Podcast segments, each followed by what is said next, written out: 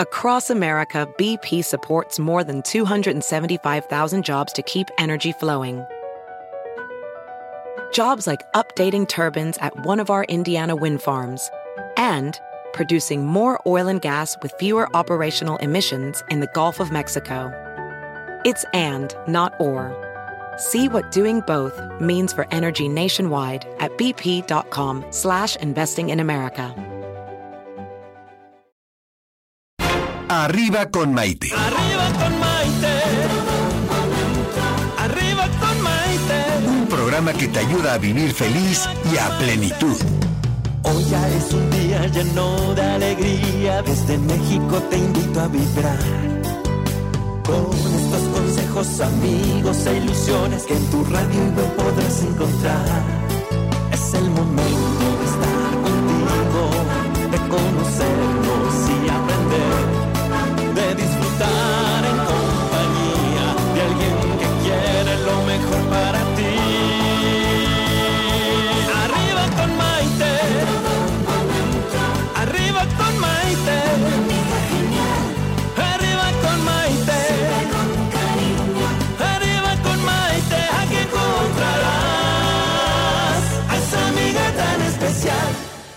¿Qué tal amigos? Bienvenidos a esta edición de Arriba con Maite, el programa que nos ayuda a vivir felices y sobre todo a plenitud. Y desde luego con muchísimo cariño saludo y les doy la bienvenida a todos mis amigos de las redes sociales. A ellos me encantan, todos me gustan, pero ellos me encantan y les voy a decir por qué. Porque a través de las redes sociales podemos tener interacción al momento, podemos saber de qué parte del mundo se nos están uniendo. Ya estoy viendo que en este momento ya tenemos gente de la Ciudad de México, de Monterrey, de Texcoco, de Minnesota, de la Ciudad de México, de, bueno, de Minnesota, de tantos lugares. Qué emoción, me encanta, me encanta. Facebook, Maite Prida, Facebook arriba con Maite. Instagram, tenemos nuestros breves todos los días y desde luego los podcasts los pueden encontrar en nuestro canal de YouTube Maite Prida. Fíjense que de acuerdo con la Clínica Mayo, una de las principales instituciones de salud en el mundo, el síndrome metabólico es un grupo de trastornos que se presentan al mismo tiempo en el cuerpo y aumentan el riesgo de enfermedad cardíaca, accidente cardiovascular y diabetes tipo 2. Estos trastornos incluyen el aumento de la presión arterial, los niveles altos de azúcar en la sangre, el exceso de grasa corporal, especialmente alrededor de la cintura, y altos niveles o niveles anormales de colesterol y triglicéridos. Si se tiene uno solo de estos trastornos, no significa que ya se tiene el síndrome metabólico, pero puede significar que sí se tiene ya un mayor riesgo de contraer una enfermedad crónica o alguna enfermedad grave. Y si a estos trastornos se van desarrollando, pues el riesgo de presentar enfermedades cardíacas y diabetes tipo 2, pues definitivamente aumenta. Desafortunadamente, en nuestros países, el síndrome metabólico es cada vez más frecuente. Fíjense que en una cifra alarmante, por ejemplo, en los Estados Unidos, una tercera parte de la población adulta ya lo manifiesta. Pero aquí en México, esto está muy fuerte. Uno de cada dos personas mayores de 20 años de edad, una de cada dos, ya presenta este síndrome, de acuerdo con el Instituto Nacional de Ciencias Médicas y Nutrición de la Universidad Nacional Autónoma de México. Esto es una situación, además de trágica, definitivamente alarmante. Imagínense que aquí en nuestro país, tres de cada diez niños ya son obesos o tienen sobrepeso. Cuatro de cada diez adolescentes están en lo mismo y siete de cada diez adultos también. En los adultos el sobrepeso o la obesidad se presenta con una mayoría, ay, qué triste, en las mujeres en comparación a los hombres. Y yo creo que de esto vamos a tener muchísimo de qué hablar en el programa de hoy. Y precisamente para hablarnos acerca de lo que es el síndrome metabólico, es que hoy tenemos aquí en el estudio al doctor Alejandro Vázquez del Campo. Él es especialista en genética médica y le vamos a poder preguntar todo aquello que nos interesa respecto a nuestra salud.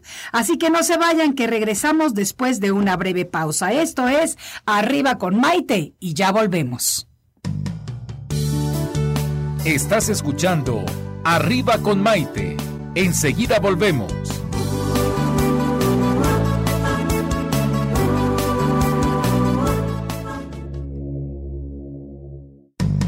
Hoy ya es un día lleno de alegría. Desde México te invito a vibrar con estos consejos, amigos e ilusiones que en tu radio y web podrás encontrar. Es el momento de estar contigo, de conocernos y aprender, de disfrutar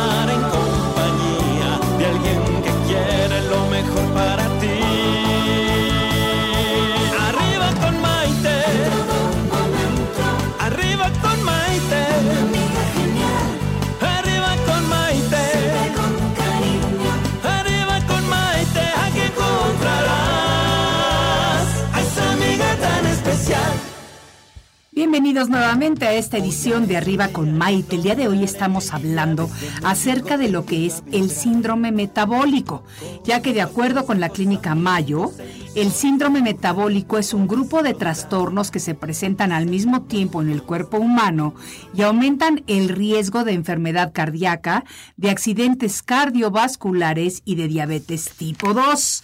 Para hablarnos más al respecto y para que lo podamos escuchar y lo podamos entender, así como personas que no hemos ido a la universidad para ser doctores, sino como personas de familia, tenemos invitado en el estudio al doctor Alejandro Vázquez del Campo. Él es especialista en genética médica y médico cirujano de la Facultad Mexicana de Medicina.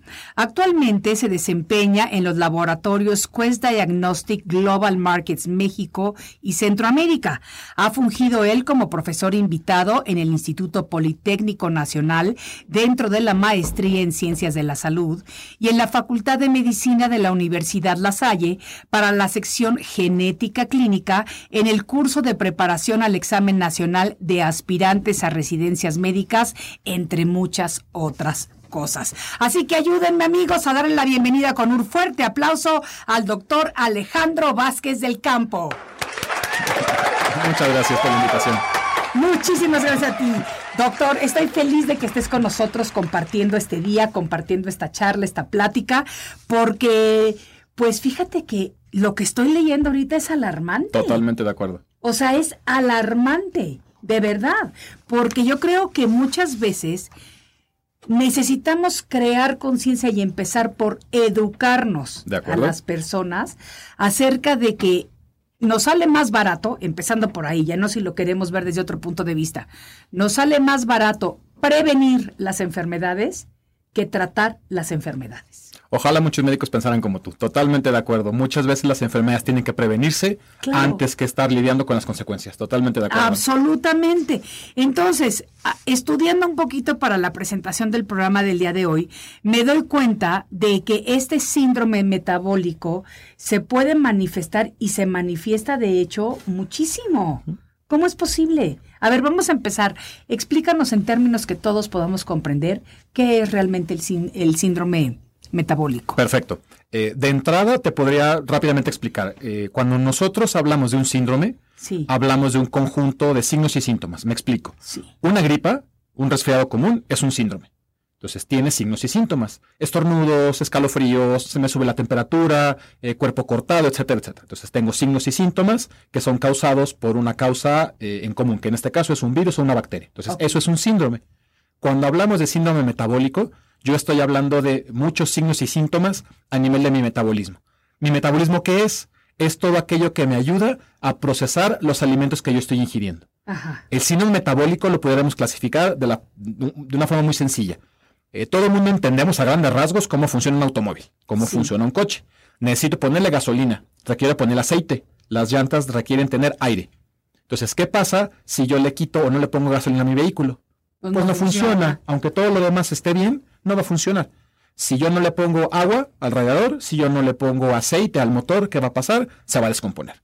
Entonces, Claro. cuando tú hacías la introducción, hay, hay algo muy de cierto, que si bien yo tengo uno de estos síntomas, si yo no tengo gasolina, el carro no va a prender. Si yo no tengo aceite, el carro a dos kilómetros se va a desvielar. Sí. Entonces, un síndrome metabólico funciona así. Son diferentes enfermedades que se conjuntan entre ellas mismas. Ok. ¿Cuáles son las principales las que tú mencionabas? A grandes rasgos, diabetes, problemas en colesterol, presión arterial y obesidad. Y obesidad. Son los cuatro que se van combinando y que si uno está presente, yo tengo riesgo a padecer los demás. Ok, cuando estamos hablando del metabólico, O sea, síndrome metabólico significa que estamos hablando del funcionamiento de nuestro metabolismo. ¿De acuerdo? ¿Cómo empezamos a entender de qué manera cuidarnos? Porque sabemos, por lo que oímos todo el tiempo, hay que comer bien, hay que hacer ejercicio, hay que descansar, pero ¿cómo realmente lo practicamos? ¿Cómo hacemos para entender la importancia de realmente practicar estas cosas? De acuerdo. Eh, volvamos al ejemplo del vehículo, del coche. Eh, actualmente en México tenemos dos tipos de gasolina. Y por ahí nos dicen, la mejor es la premium, la mejor es la roja. ¿Por qué? Porque tiene eh, menos añadidos, porque tiene un mejor carburante, qué sé yo. Con la comida pasa lo mismo. A final de cuentas, si yo me quiero alimentar únicamente de comida chatarra, mi cuerpo de alguna forma es una maravilla y se va a encargar de producir la energía que yo necesito. Pero ¿cuál es lo ideal? Lo ideal es que yo le, le, dé el mejor alimento que se pueda, que yo le pueda otorgar las mejores herramientas para que el cuerpo pueda funcionar de manera adecuada. Ejemplo, si yo me alimento de manera adecuada, en una dieta balanceada, de proteínas, carbohidratos, eh, también colesterol tenemos que ingerir. Recordemos que el colesterol es base para hacer algunas hormonas o algunas sustancias que en el cuerpo también pueden funcionar. Si yo llevo una dieta saludable, yo le facilito a mi cuerpo que haga la energía que necesito. Si yo me alimento mal, si yo únicamente como comida rápida, comida chatarra, el cuerpo de igual forma va a producir la energía que necesito, pero también va a producir muchos productos de desecho. Y ese producto de desecho es lo que me va a ocasionar que yo pueda empezar a enfermarme. Entonces, de, una perspectiva fácil lo podemos explicar. El cuerpo funciona mucho más fácil si lo alimentamos bien. Claro. Claro, si le damos los nutrientes necesarios, si no tomemos las grasas saturadas, o sea, todo ese tipo. La comida chatarra, pero al decir comida chatarra no nos referimos únicamente a lo que uno va en las tiendas de, de, autoservicio de consumo rápido. Nos referimos a los puestos de la esquina, donde están haciendo unas tortas deliciosas, pero que no te puedes alimentar de eso todos los días. Claro, claro. Los taquitos, las gorditas, o sea, todo eso que el mexicano comemos tanto. Estoy totalmente de acuerdo. Y, la verdad es que el, ritmo de vida o el estilo de vida que llevamos también es importante. Porque muchas veces que es lo más fácil. Si salgo del trabajo, salgo con hambre, 5, 6, 7 de la tarde, y por el tráfico tengo que hacer una hora, dos horas de regreso a casa, ¿qué hago? Pues fácil, me paro en una esquina, me como unos taquitos y listo. Aquí también tenemos que tener eh, un poco el cambio del estilo de vida. Si yo sé, si ya tengo mi rutina, si sé que me estoy tardando, pues ¿por qué no podemos preparar un pequeño topper con algún refrigerio, algo saludable, etcétera, etcétera? Entonces, no solamente es eh, alimentarnos, sino también cambiar nuestras perspectivas, cambiar estas, estas formas de salida fácil que tenemos y podemos a lo mejor sí llevar un poco más de trabajo en casa, en una noche previa, preparar los alimentos para el día siguiente poder llevarlos. Claro, sí, pero pues es una inversión que estamos haciendo definitivamente en nuestro cuerpo, porque muchas veces no sabemos o no tenemos conciencia de lo importante que es prevenir por medio de una alimentación adecuada y de un estilo de vida saludable las enfermedades. De acuerdo. Y, y como dije hace un rato, vamos a gastar eventualmente menos dinero si prevenimos que cuando ya tenemos las enfermedades, no nada más en visitas al médico, en el tiempo perdido del trabajo, en lo que cuestan los medicamentos, etcétera, etcétera, porque muchas de estas condiciones son enfermedades crónicas que van a requerir medicamento de por vida. Claro, totalmente. Toda esta parte de la prevención es un enfoque que actualmente incluso desde los organismos internacionales como la Organización Mundial de la Salud se han encargado de promover. Una salud preventiva más que una salud de, resolver las consecuencias, como tú bien lo dices, que es más barato proveerte un medicamento para curar alguna enfermedad o estarte checando, a lo mejor una vez al año, como no, no, tiene que ser tan seguido, pero una vez al año que nos estemos revisando con una prueba relativamente eh, económica o no tan costosa que después está lidiando con las consecuencias. Creo que esa parte es clave. Absolutamente, absolutamente. Fíjate que yo estaba aquí estudiando y dice que se considera tener el síndrome metabólico cuando una persona presenta tres o más de los siguientes factores. Glucosa por arriba de los 100 miligramos por decilitro. Índice de masa corporal arriba de 30. Y triglicéridos arriba de 150 miligramos por decilitro. Bajas concentraciones de colesterol de, ay, perdón, HDL o hipertensión. Ok. ¿Es cierto? De acuerdo. Eh, vale la pena a lo mejor aterrizarlo un poco. de entrada, la glucosa, ¿qué es? El azúcar. Sí. A final de cuentas, la glucosa es eh, lo que el cuerpo necesita para funcionar. Esa gasolina que tenemos en el cuerpo proviene de la glucosa. Imagina que la glucosa es el petróleo. Ok. Entonces la glucosa forma una moneda energética que se llama ATP. Entonces el ATP es a final de cuentas lo que a mí me funciona eh, para poder estar activo. Entonces la glucosa, si yo tengo una glucosa por arriba de los niveles que tú estás mencionando, que son 100 miligramos sobre decilitro, Sí. estamos hablando, uno, todavía no, no somos diabéticos. La diabetes se diagnostica con niveles de 121. Ok. Pero si ya estamos cerca de los 100, ¿eso qué quiere decir? Primera llamada. Primera llamada, Primera llamada, roja. Exactamente, de que ya estamos en un término que se llama eh, prediabetes. A lo mejor eh, no es un término lo más adecuado, el prediabetes, pero creo que nos queda muy claro. Estás a un paso de ser diabético. Entonces, Yo esa creo es la que cuando primera. te, da- te dice el médico que estás en una situación de prediabetes, tienes que tomar conciencia para retroceder antes de que avance. Totalmente de acuerdo. Entonces, eso es con respecto a eh, la, la- eh, la glucosa. Ok. El segundo punto que mencionabas, el IMC, que es el índice de masa corporal. Ay, sí. Esto es, índice de masa corporal es una medida que nosotros utilizamos para determinar cómo está tu peso Sí. con respecto a tu talla, Sí. entendiendo la talla como tu estatura.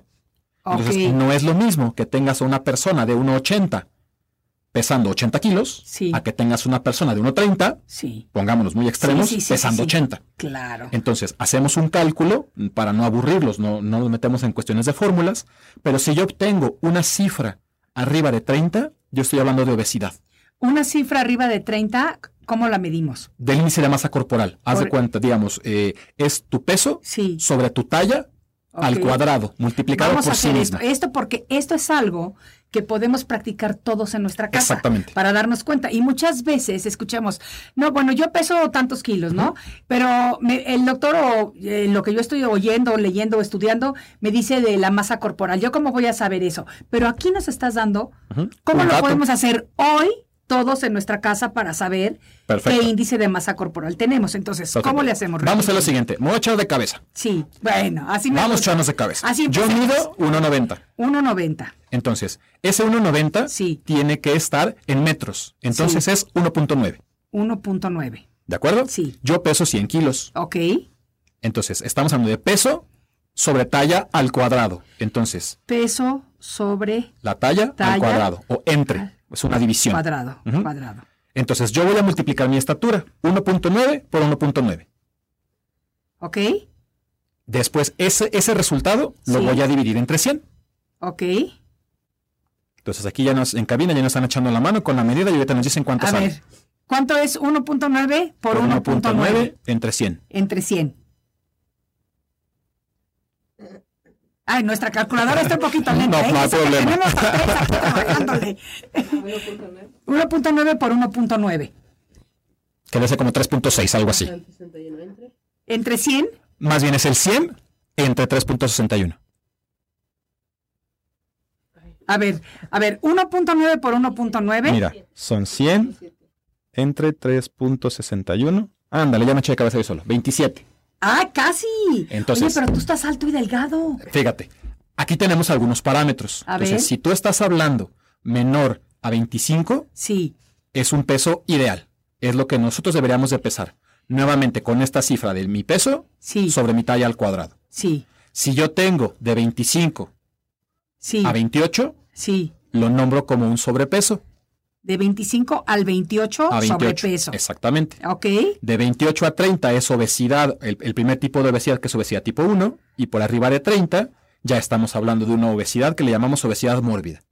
Ah, Entonces, realmente el segundo parámetro que tú dices, recapitulemos, hablaste el primero de glucosa, Sí. nos queda claro. Perfecto. El segundo, el índice de masa corporal. Ya nos queda claro Si yo cómo tengo- sacarlo en nuestra Exacto. casa el día de hoy. Si yo tengo 30, que ese que Sí. te está marcando ahí, Sí. ya estamos hablando directamente obesidad mórbida. Ok. Entonces es aquel gordito que francamente lo vemos un poquito más, eh, con un peso más arriba De de, lo lo, que tendrá normal. que ir con su talla. Sí. Entonces esto es muy importante. Esto aplica para adultos, Ok. 18 años para arriba.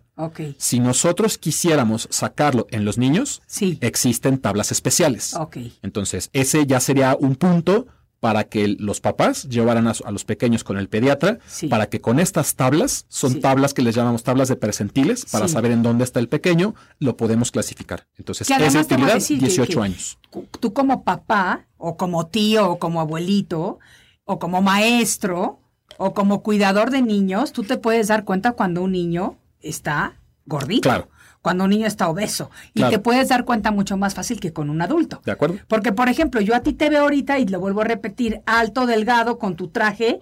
No me hubiera imaginado que tienes 27, que casi le llegas a Tan los sencillo. 30. Exactamente, digamos, es algo tan sencillo que a lo mejor yo me siento bien, yo, yo creo que no tengo un sobrepeso, Claro. pero con un número muy sencillo Sí. es segunda llamada. Segunda Aquí ya llevamos una segunda de decir, ojo, entonces tenemos que tener siempre métricas, Sí. saber cuánto es para no confiarnos. Correcto. Correcto. Créeme que mañana otra vez al gimnasio, derechito. Perfecto. No, no, no, no, no, no te estoy diciendo eso para nada. No, no hay ningún problema. Ok, seguimos. Dale, El siguiente era. eh, Los triglicéridos. Exacto. Triglicéridos por arriba de 150. Recordemos, eh, en nuestro, nuestro cuerpo estamos formados por proteínas, que a final de cuentas es el músculo. Sí. Estamos formados por algunos otros componentes importantes, como lo es el cole- los colesteroles o todo lo que son las grasas. Sí. Entonces, el síndrome metabólico también tiene que ver sobre cómo metabolizo la grasa que estoy ingiriendo. Sí. El primero de ellos son los triglicéridos. Sí. Los triglicéridos, si yo tengo por un dato por arriba de 150, ¿esto cómo lo obtengo? Tiene que ser una muestra de sangre, forzosamente. Ah, Tanto aquí sí glucosa. necesitamos acudir al laboratorio. Tanto glucosa como triglicéridos hasta lo que llevamos, Sí. forzosamente tengo que acudir a un laboratorio a que me tomen una muestra de sangre. Es un piquete sencillo, como Sí. muchos de nosotros nos hemos tomado, para que me digan qué nivel de triglicéridos tengo. Si es por arriba de 150, tenemos un siguiente eh, parámetro. Perfecto. Sí. Perfecto. Muy bien. Eso es con triglicéridos. El siguiente creo que mencionabas, no recuerdo si hipertensión o colesteroles. Los dos. Los dos. Entonces, Sí. sí. sí, síganlo con la parte de las grasas. Sí. El colesterol, nosotros en nuestro cuerpo tenemos diferentes tipos de colesterol. Sí. El ejemplo que siempre me gusta dar es el siguiente. Un resorte. Ok. Un resorte de estos con los que jugamos en la feria. Sí. De estos de muchos colores. Sí. Si yo lo dejo arriba de la mesa, ese resorte ¿cómo va a estar? El resorte va a estar totalmente compactado. Claro. Pero eso no quiere decir que si yo lo tomo, no lo pueda desdoblar. Claro. Entonces, los colesteroles Sí. van a tener diferentes densidades. Ok. ¿Qué tan compacto, qué tan comprimido está? Mientras más compacto esté, va a ser mejor para mi cuerpo. Por ahí tú mencionabas un colesterol HDL. Sí. HDL significa High Density, Ok. alta densidad. Sí. Entonces, eso quiere decir que está totalmente compactado. Ese colesterol es un colesterol bueno. ¿Por qué? Porque lo que hace es captura al colesterol malo que anda en la sangre y se lo lleva al hígado para procesarlo. Entonces no permite que ande libre. El colesterol malo, que es el LDL, es el que está totalmente laxo. Entonces yo te digo, si tenemos tres resortes aquí, los desdoblamos todos y los aventamos al centro, la probabilidad de que se enreden entre ellos va a ser mucho mayor. Claro que sí. Entonces imaginemos que eso lo tenemos en la sangre. Entonces es muy fácil que ese colesterol que está totalmente laxo se pegue en las arterias. Ok. Y si se pega en las y ese arterias... es el problema cuando se empiezan a tapar las arterias. Exactamente, de ahí radica. Entonces, el dato que tú dabas, colesterol HDLs bajos, Sí. es un factor de riesgo. ¿Por qué? Porque el HDL es el bueno. Ok. Y un colesterol LDL alto Sí. es un factor de riesgo. Entonces, aquí sería el tercer punto que tendríamos que sacarnos en el laboratorio. Sí. Glucosa, triglicéridos y los tipos de colesterol. Me encanta lo que nos estás diciendo y vamos a seguir con, con esta charla, pero tengo que tomar un- una pequeña pausa antes de que Alex me regañe y sería el segundo regaño del día. Así que amigos, no se vayan, quédense con nosotros porque está súper interesante la charla con el doctor y pueden ya comenzar a hacernos preguntas. Soy Maite Prida y esto es Arriba con Maite. Volvemos enseguida. Estás escuchando Arriba con Maite. Enseguida volvemos.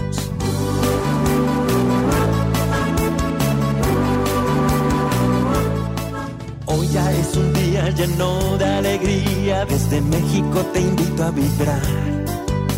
Con estos consejos, amigos e ilusiones que en tu radio y podrás encontrar. Es el momento de estar contigo, de aprender, de disfrutar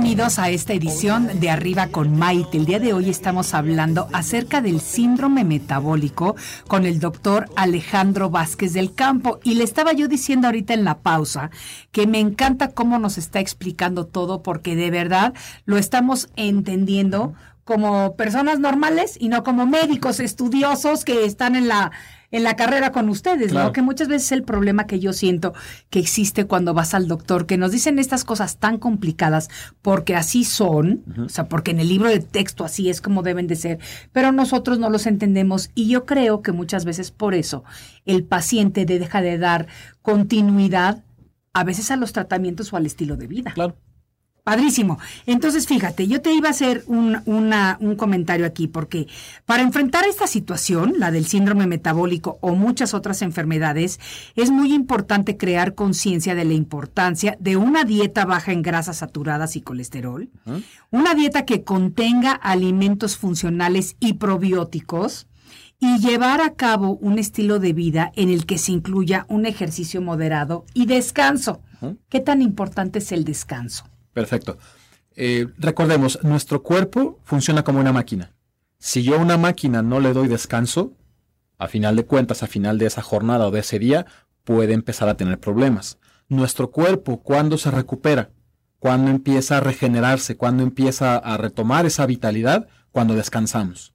Entonces el descanso, al menos deberíamos de estar pensando en tener entre 6 y 8 horas de sueño al día. Sí. Tampoco debemos exagerar. Sí. ¿Por qué? Porque cuántas veces nos ha pasado que de repente dormimos 12 horas y nos despertamos peor que cuando nos dormimos. Cansadísimos. Entonces también es importante, todo en exceso es malo. Sí. Entonces el cuerpo tiene que tener al menos de 6 a 8 horas para recargarse. Claro. Entonces tiene que ser un descanso. Eh, incluso hay algunos términos que conocemos como higiene del sueño.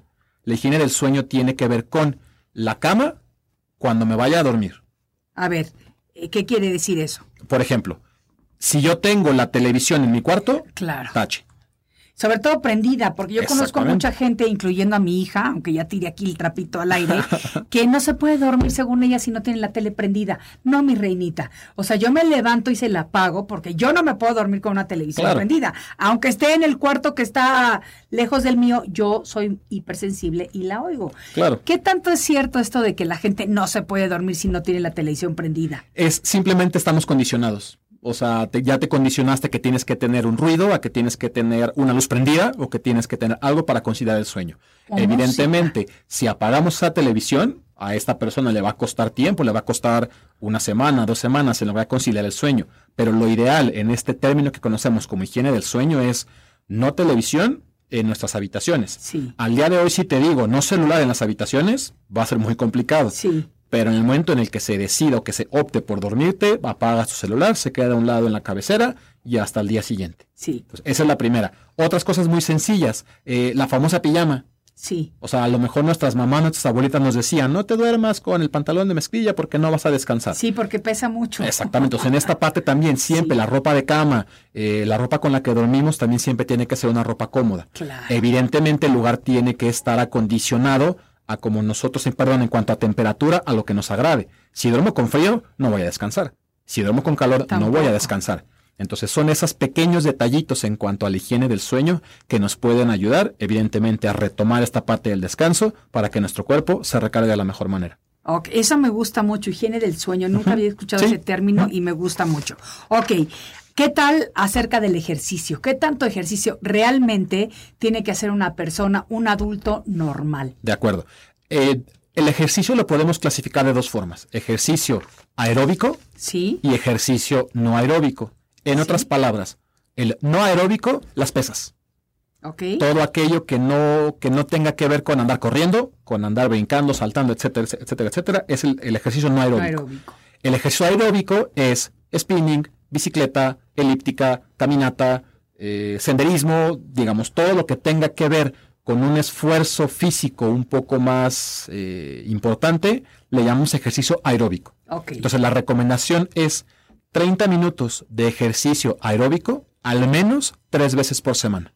Eso no es tanto pedir. No es tanto O sea, pedir. realmente 30 minutos de caminar tres veces a la semana, yo creo que prácticamente todos los que tenemos el privilegio de caminar lo podemos hacer. Ahora, algo importante a mencionar. Sí. A lo mejor muchos dirán, pues yo camino Al 10 camión. minutos al camión. Y luego, minutos al metro y luego subo. el pecero. Exacto, y luego subo dos pisos o tres pisos en mi lugar de trabajo. Sí, Cuenta, por supuesto. Sí. Pero para poder entrar en este canal de las mejoras, los 30 minutos tienen que ser exclusivos de esta actividad. sí. Yo creo que el día de hoy, a lo mejor con los ritmos de vida que tenemos, puede ser complicado, pero todos nos podemos tomar 30 minutos de soltar el celular, de apagar la televisión, ponerme unos tenis, una ropa cómoda y salir a caminar. Sí.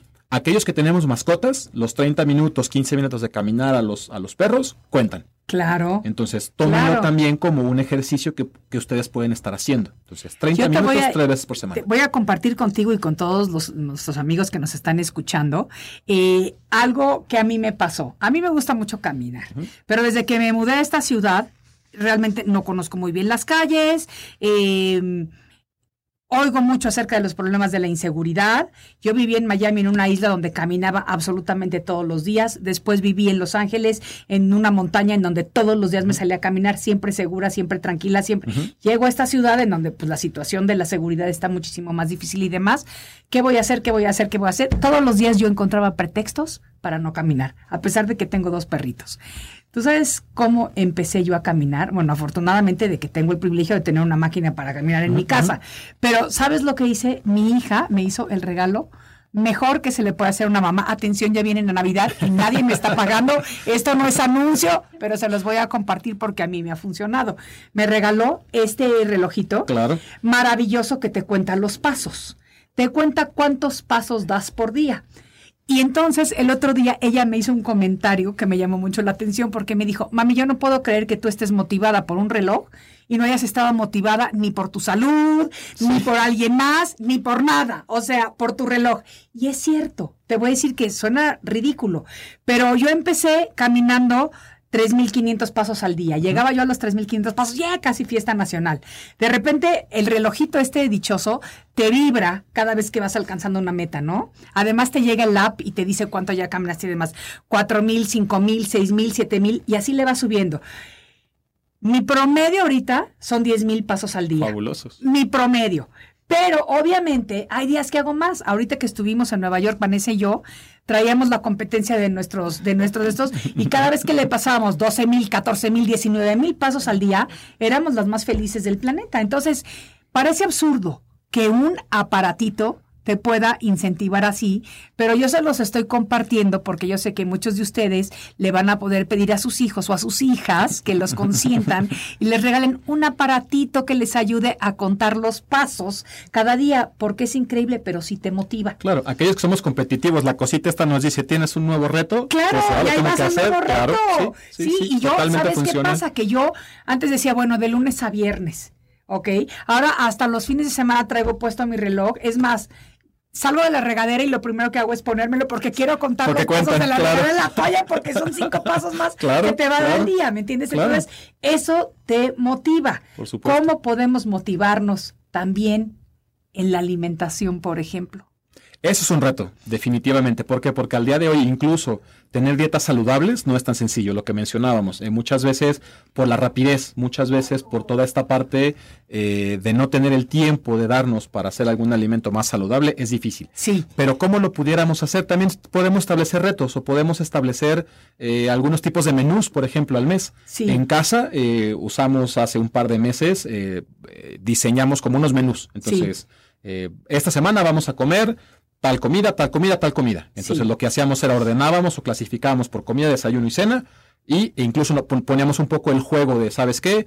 Este, los viernes nos vamos a premiar con tal cosa. Sí. Entonces, acomodábamos también las eh, semanalmente todos estos eh, menús. Entonces, esa pudiera ser una forma en la que los radioescuchas pudieran ajustarse. La idea este de, de los aparatitos estos que te van contando los pasos, sin duda alguna, es, eh, es muy, muy funcional. Sí, la verdad creo que que sí. de esta forma nos puede apoyar bastante. Y lo que tú nos estás diciendo también puede convertirse en un proyecto de familia, sobre todo con hijos. Claro. ¿Qué vamos a hacer esta semana? ¿Qué vamos a cocinar esta semana? E involucrarnos, porque vamos a lo mismo. Mi hija me dice que no me motivaba nada más para caminar, hasta el dichoso aparato, pero cuando éramos niños, cuando mis hijos eran niños, sí nos motivaba que íbamos a comer y alucinaban mis sopas de verduras, que yo las amo hasta el día de hoy. Yo creo que ya Vanessa las alucina porque también la pobre come sopa de verduras diario, pero a mí me encantan. Te voy a hacer unas preguntas Sí. del público. Voy a hacer una antes de tomar la pausa, pero a ver, me dice Edna Martínez Contreras, doctor, ¿qué pruebas debería realizarme o con qué especialista debo acudir, ya que mi papá tiene algunos factores de los que ha mencionado? Ok, perfecto. Eh, ¿Qué incluye? La respuesta sería un chequeo general. Ahora, ¿qué incluye un chequeo general? Esto es muy importante. Sí. Si nosotros acudimos a algún laboratorio a hacernos este tipo de muestras, lo más sencillo es que en una muestra de sangre Sí. pedir estudios que se llaman química sanguínea, biometría hemática. Sí, Son los dos primeros y fundamentales. Una química sanguínea que tiene, tiene glucosa, tiene algunos marcadores o algunas, llamémoslo, eh, indicadores para función de nuestros riñones sí, y los perfiles de colesterol. Pues la química sanguínea incluye todo. Entonces, si tenemos la sospecha de que existe el síndrome metabólico, glucosa, triglicéridos y colesterol están en la química sanguínea. ¿Y a qué doctor se los llevamos? Puede ser desde el médico familiar, el médico general eh, o médico eh, medicina interna. Si estamos hablando de un niño, a un pediatra. Entonces aquí también depende. Pero este tipo de pruebas las puede interpretar, como comento, desde el médico general, los médicos de primer contacto, hasta algunos especialistas. Ok, perfecto. Entonces, química sanguínea y biometría hepática. Biometría hemática. no, hemática. Hemática, es Sí, correcto. Ese es como tal lo primero. Y evidentemente, tomarnos eh, la presión, Sí, pesarnos y medirnos. Ok. Es como lo básico que tenemos que Peso, hacer. presión y altura. De acuerdo. Perfectísimo. Tenemos muchas más preguntas del público que vamos a contestar en nuestro siguiente segmento, pero por ahora, doctor, tenemos que tomarnos una pausa. Así que, amigos, síganos preguntando cosas. Aprovechemos que tenemos consulta gratis el día de hoy aquí en el estudio. Esto es Arriba con Maite y volvemos enseguida. Estás escuchando Arriba con Maite. Enseguida volvemos.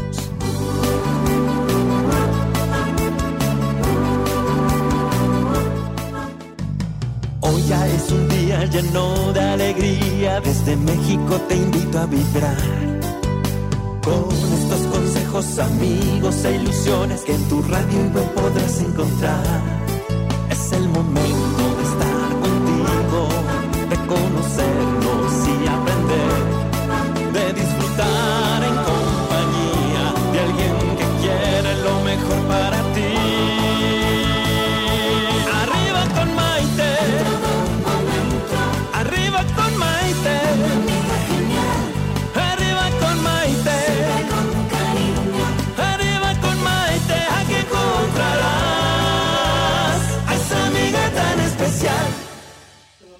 continuamos con el doctor Alejandro Vázquez del Campo hablando el día de hoy acerca del síndrome metabólico. Doctor, te voy a hacer otras preguntas porque veo que tenemos varias.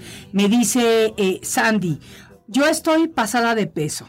Fui con una neutróloga, nutrióloga, perdón, y en lugar de ayudarme, mi sangre se estaba envenenando con unas pastillas que me recetaba. Me manchó mi cara por el metal. ¿Esto por qué pasa? Ok, en algunas ocasiones eh, existen ciertos medicamentos que aceleran el metabolismo. Sí, Entonces, si, si estamos hablando del síndrome metabólico, estamos hablando que existen ciertos problemas en nuestro metabolismo. sí. Entonces, en algunas ocasiones lo importante es acelerarlo. Lo ideal es con ejercicio y una dieta saludable, evidentemente. Yo no te recomendaría, o a ningún radio escucha recomendaría que tome ningún medicamento para bajar de peso. Sí. ¿Por qué? Porque a final de cuentas son medicamentos que mi cuerpo no necesita Claro. y que puede llevar efectos adversos. Sí. Algunos de estos eh, medicamentos pueden ocasionar falla hepática. Sí. La falla hepática es que mi, que mi hígado deje de funcionar. Sí. Entonces, dependiendo de qué medicamento le hayan recetado, puede dar efectos adversos. Particularmente al que ella le está pasando es que tuvo algunas manchas Sí. en su piel. Entonces, esto se puede revertir. Se puede revertir, sí, por supuesto que se puede hacer, pero lo ideal nunca va a ser tomar pastillas para bajar de peso. Ay, sí, no, por favor, Jamás. eso sí no lo hagan. Yo conozco mucha gente que lo ha hecho en, en este medio en el que me he movido toda mi vida de los medios de comunicación. Muchísimas personas lo han hecho y una muy querida amiga mía en Los Ángeles tuvo una embolia ocasionada precisamente por estar con estas pastillas de la dieta y realmente pues le ha dañado su vida para Claro. siempre. Así que por favor, No eso sí, no, no, no. Sí se puede cambiar el metabolismo de otras maneras, ¿no? Por supuesto. Acelerar Acelerar. Sencillo, eh, el ejercicio. el ejercicio. Van a ver que si se ponen a caminar, a lo mejor no los 30 minutos, una hora todos los días, Sí. les aseguro que ese metabolismo les va a cambiar porque les va a cambiar. Ok. Aquí te va otra pregunta, dice Diana López. ¿Es cierto que cuando hay estreñimiento es porque hay metabolismo lento? Ok, de acuerdo. Eh, cuando hablamos de estreñimiento, ¿qué estamos hablando? Que nuestro intestino deja de funcionar de manera adecuada. Ok. Entonces recordemos, ese intestino, su función es ayudarnos a procesar el alimento y eliminar lo que no funciona. Ok. Existen algunas hormonas, sobre todo las que se conocen como hormonas tiroideas. Sí. La tiroides es una, es una glándula que produce estas hormonas. Correcto. Entonces, uno de los datos característicos de problemas en tiroides Sí. es estreñimiento. Sí. Entonces, si yo tengo eh, el estreñimiento, piel seca, intolerancia al calor y tengo un poco de sobrepeso u obesidad, pudiéramos estar ante una enfermedad que se llama hipotiroidismo. Sí. Esto es que no tengo las suficientes hormonas tiroideas para que mi metabolismo funcione. Entonces, Ok. esa sería la relación entre estreñimiento y el metabolismo. Ok. ¿Y hay algunos alimentos que podamos eh, consumir para mejorar el estreñimiento? Totalmente la fibra. La Todos fibra. los alimentos que contengan fibra e incluso la fibra eh, en- en- directa, o sea, en cuanto al si yo llego a una tienda naturista o llego a alguna tienda de conveniencia de estas, sí. totalmente la fibra puede ser muy de mucha ayuda o alimentos ricos o que contengan mucha fibra. Como la piña, la papaya.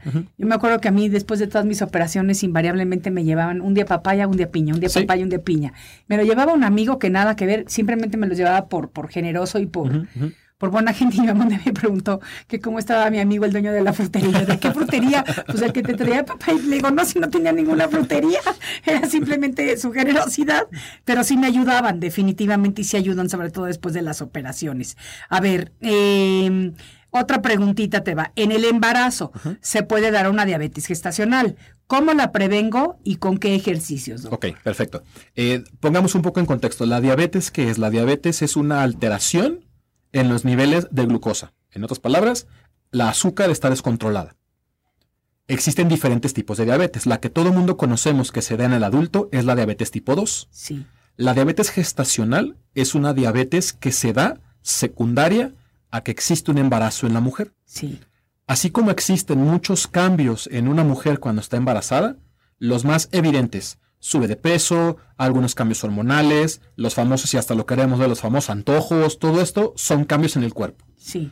El cuerpo tiene derecho a ajustarse en cuanto a la glucosa y para compensar este, esta, eh, digamos, bebé extra que está o que está teniendo que cuidar, Sí. pueden elevarse los niveles de glucosa. Ok. Ahora, no existe como tal algún ejercicio que yo pueda hacer para evitarlo. Simplemente, eh, si va a pasar, va a pasar, está presente y ¿qué tengo que hacer? Me tengo que controlar con dieta. ok. Entonces, ¿Qué tipo de dieta? eh, la di- digamos, la dieta más balanceada que se pueda. La dieta alta en proteínas, dietas con bajas en carbohidratos, dietas eh, también algunos tipos de colesterol, nuestros complejos multivitamínicos. Recordemos, una mujer embarazada tiene que tomar complejos multivitamínicos, sobre todo ácido fólico eh, y e hierro. ¿Por qué? Porque el hierro también ayuda a la formación del bebé.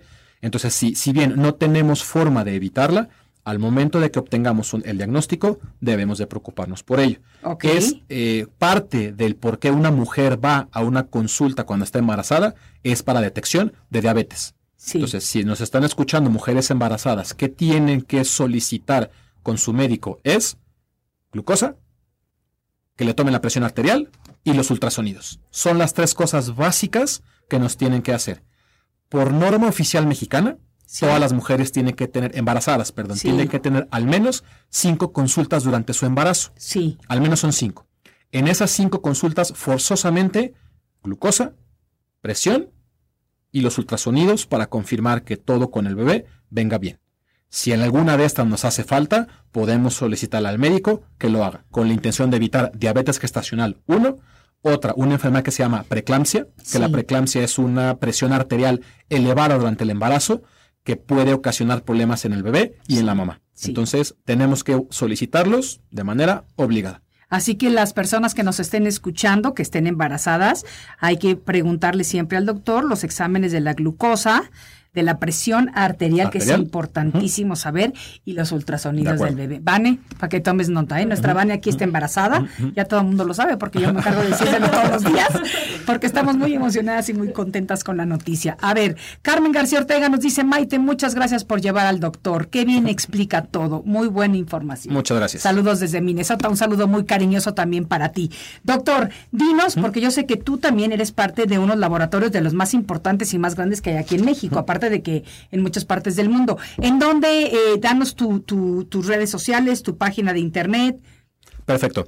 Eh, nos pueden encontrar de manera muy sencilla en la página de internet, que es www.questdiagnostics.com.mx. ¿Cómo se escribe Quest? Es como si fuera queso, Ajá. pero en vez de la O, una T, Ajá. y diagnóstico, en vez de una O, una S. En lugar de quitamos la O. Exactamente. Entonces, questdiagnostics.com.mx. Perfecto. Ahí que pueden encontrar, pueden encontrar nuestras promociones, pueden encontrar eh, la liga para el contacto directo si requieren alguna eh, cotización, eh, las direcciones en algunas sucursales, etcétera, etcétera. Entonces siempre estamos manteniendo al día nuestra información. Perfecto. Si se les hace más sencillo hacer alguna llamada, nos Sí. pueden contactar directamente a nuestro call center en el 5541 60 77 77. Esto es dentro de la República Mexicana. El Es teléfono, correcto. una vez más, 55 41 60 77 77. Doctor, ¿cómo cerramos el, el programa de hoy? ¿Qué, ¿Qué mensaje, qué recado, qué le vamos a decir a las personas acerca de cómo cuidarnos para evitar este síndrome metabólico? Como preventivo, eh, ejercicio, dieta saludable. Creo que la receta la tenemos desde hace muchos años y muchas veces nos negamos a seguirla. Entonces es algo tan sencillo, recapitulemos, ejercicio aeróbico, 30 minutos, al menos tres veces por semana. Habíamos quedado totalmente dedicado a eso. La caminata al camión no cuenta, la caminata en el metro no cuenta, 30 minutos exclusivos. Exacto. Dieta saludable, creo que todo mundo podemos ubicar que es una dieta saludable, Sí. tratar de evitar lo más posible eh, los alimentos procesados, alimentos que le llamamos alimentos chatarra, comida rápida, la mayor cantidad de comida que podamos hacer en casa, alimentos, frutas y verduras, será lo mejor. Muchísimas gracias, doctor. Pues me encantó tenerte el día de hoy en el programa y a nuestro Muchas público gracias. también, así que espero que haya más visitas tuyas aquí Claro a que sí, con gusto. cabina. Si me invitan, yo vengo. Absolutamente. Muchísimas gracias y a todos ustedes amigos. Gracias como todos los días por haberme dado lo más valioso que tenemos los seres humanos, que es nuestro tiempo. Soy Maite Prida saludándolos desde la Ciudad de México y esto fue Arriba con Maite. Hasta el presentó Arriba con Maite. Arriba con Maite. Arriba con Maite. Un programa que te ayuda a vivir feliz y a plenitud. Arriba con Maite, aquí encontrarás a esa amiga tan especial. ¿Sabías que la Across America, BP supports more than 275,000 jobs to keep energy flowing. Jobs like updating turbines at one of our Indiana wind farms and producing more oil and gas with fewer operational emissions in the Gulf of Mexico. It's and, not or. See what doing both means for energy nationwide at bp.com slash investing in America.